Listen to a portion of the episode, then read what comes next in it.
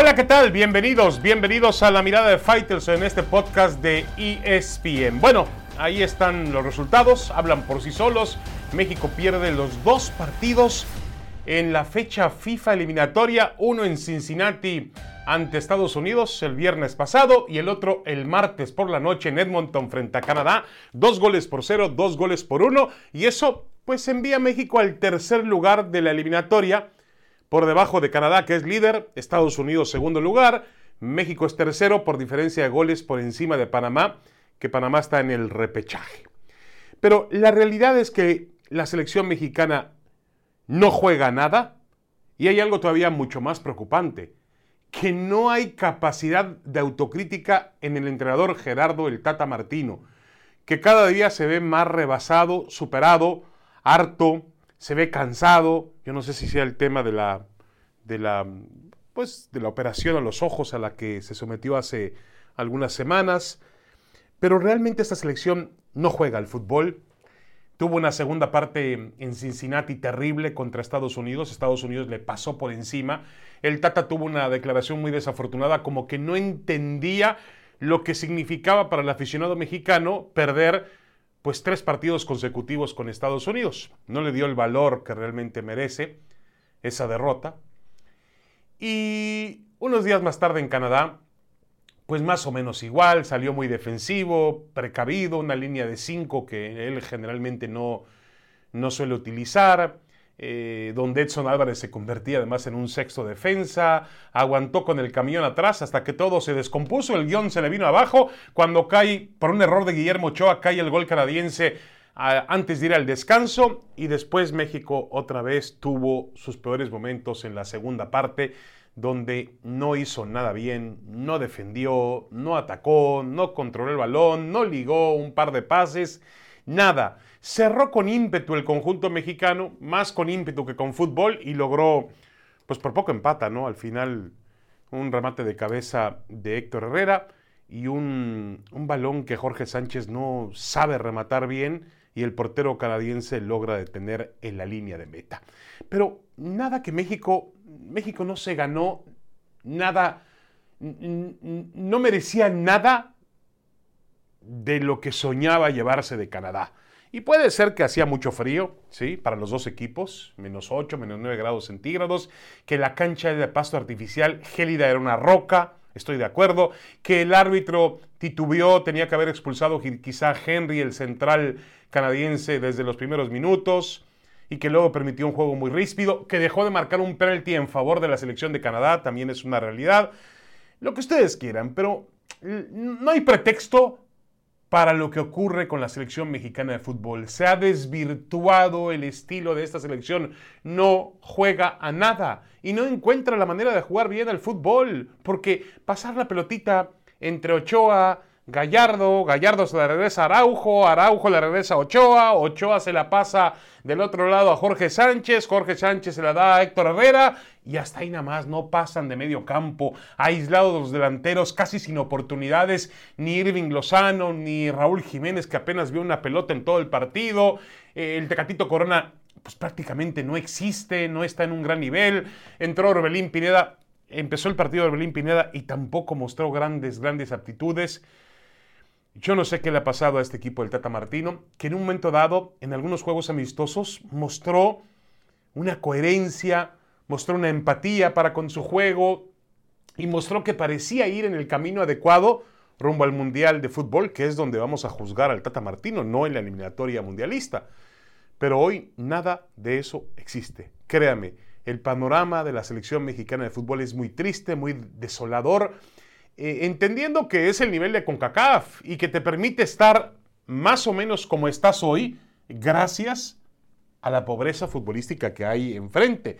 Si esto tuviese, si, aquí hubiese un nivel de competitivo eh, más elevado, seguramente México tendría más, muchos más dolores de cabeza para poder clasificarse a la Copa del Mundo. México va a calificar, de eso estoy seguro, va a reanudar su eliminatoria hasta enero enfrentándose a Jamaica en Kingston.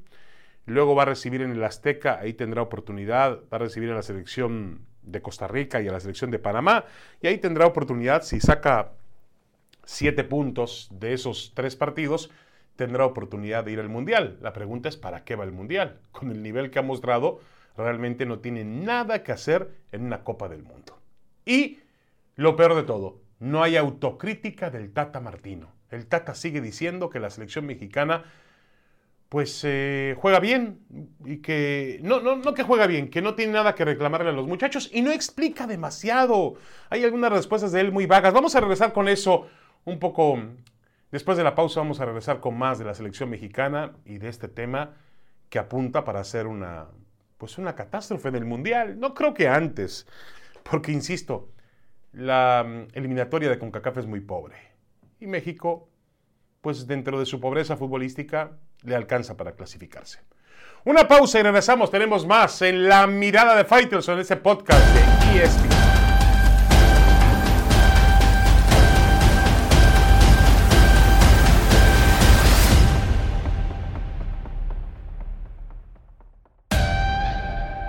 Regresamos, regresamos a la mirada de Faitelson. Y bueno, la, la, pregunta es, lo primero que yo quiero apuntar es que no me parece que sea lo idóneo tratar de eh, acabar con la era de Gerardo Martino.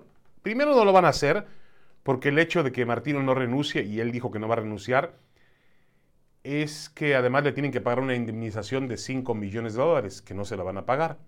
Y dos, a pesar de que hubiese el dinero para pagarlo, yo sigo pensando que el Tata Martino es un buen entrenador de fútbol, que tiene un currículum de prestigio que no ha tenido un entrenador en la historia de las selecciones mexicanas de fútbol pero también tendría que existir autocrítica de él, tratar de encontrar una condición de juego que en realidad le guste a los futbolistas, que los futbolistas se sienten identificados con ella y volver casi casi a las bases, porque aquí en esta selección se nota que hay poco trabajo, hay descoordinación en temas defensivos, se marca mal en jugadas a balón parado, em, se sale jugando, hay una terquedad de salir jugando cuando no se puede salir jugando, hay que reventar la pelota y buscar algún, eh, algún, algún balón largo algún, al Chucky Lozano o al propio Raúl Jiménez.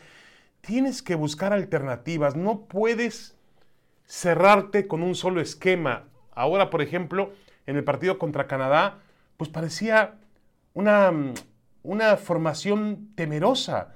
Y a veces ese tipo de formaciones temerosas lo que hacen es advertirle al rival, el equipo contrario está con cierto temor, no viene a jugar a atacar.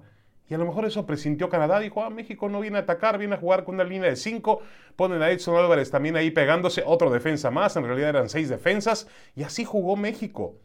Yo creo que el Tata Martino tiene que replantearse esa situación, tiene que entender que hay algunos jugadores que ya no pueden jugar en la selección por un tema de ritmo, de velocidad, un tema de, de, vértigo. No lo tienen. Las selecciones del mundo, el fútbol ha cambiado y vemos el fútbol de Europa y vemos el fútbol de Sudamérica y se juega a otra velocidad. Y México tiene que jugar a esa velocidad si quiere trascender en la Copa del Mundo, porque va a calificar, insisto, en esta área futbolística, pero no va a trascender en la Copa del Mundo. Y me preocupa mucho, lo decía anteriormente, es que el Tata Martino parece estar viviendo su propia realidad o no quiere enfrentar lo que, lo que realmente vemos en el campo de juego. Pero de pronto eh, afirmar que le preguntan eh, qué es lo que tiene que hacer México o qué, qué, cambios urgentes le urgen a su era. Y él dice, se me ocurre mejorar. Y eso es lo que dice el Tata Martino. Yo creo que a esta selección, insisto, eh, hay, hay futbolistas que son muy lentos, que no le entregan el nivel competitivo que necesita el equipo mexicano, se vuelve un fútbol lento, predecible, y hay jugadores a los que hay que hacerles un homenaje y despedirles para siempre de la selección. Si no, si, no lo hace Martino, al final del día, pues va a terminar entregando peores resultados incluso que sus antecesores en la selección mexicana de fútbol. Ha sido otra decepcionante actuación del equipo mexicano. No hay nada que se pueda rescatar. Mire que lo, que lo único que parecía no contagiarse de ese nivel terrible era Guillermo Ochoa. Y finalmente Guillermo Ochoa también falló. Eh, y, fue el hombre clave para iniciar con las fallas ante la selección de Canadá, puntualmente en los dos goles que marcó el conjunto canadiense. Entonces, hoy México y nunca ha tenido México un jugador que, por, que por, sí mismo, por sí solo pueda sacar adelante eh, la empresa. No, México depende de su juego de conjunto y Gerardo Martino tiene que trabajar para mejorar ese juego de conjunto. Tiene que volver a encarrilarse en los tiempos iniciales de él con la selección, en aquellos partidos que celebraba en Europa, amistosos. Había una intención y los jugadores, la selección jugaba algo. Hoy esta selección ha perdido el curso, ha perdido el camino, ha perdido la intensidad, ha perdido a veces hasta la motivación, me parece a mí, de jugar por la selección mexicana de fútbol. Y eh, obviamente, pues para mejorar, un enfermo para mejorar, lo primero es que tiene que admitir su enfermedad. Y Gerardo Martino parece vivir en su propio mundo, sin admitir que las cosas no están bien. Eso me asusta, rumbo al futuro. Muchas gracias. Esto fue la mirada de Faitelson. Los esperamos la próxima semana en este podcast de ESPN. Siga con el líder mundial en deportes.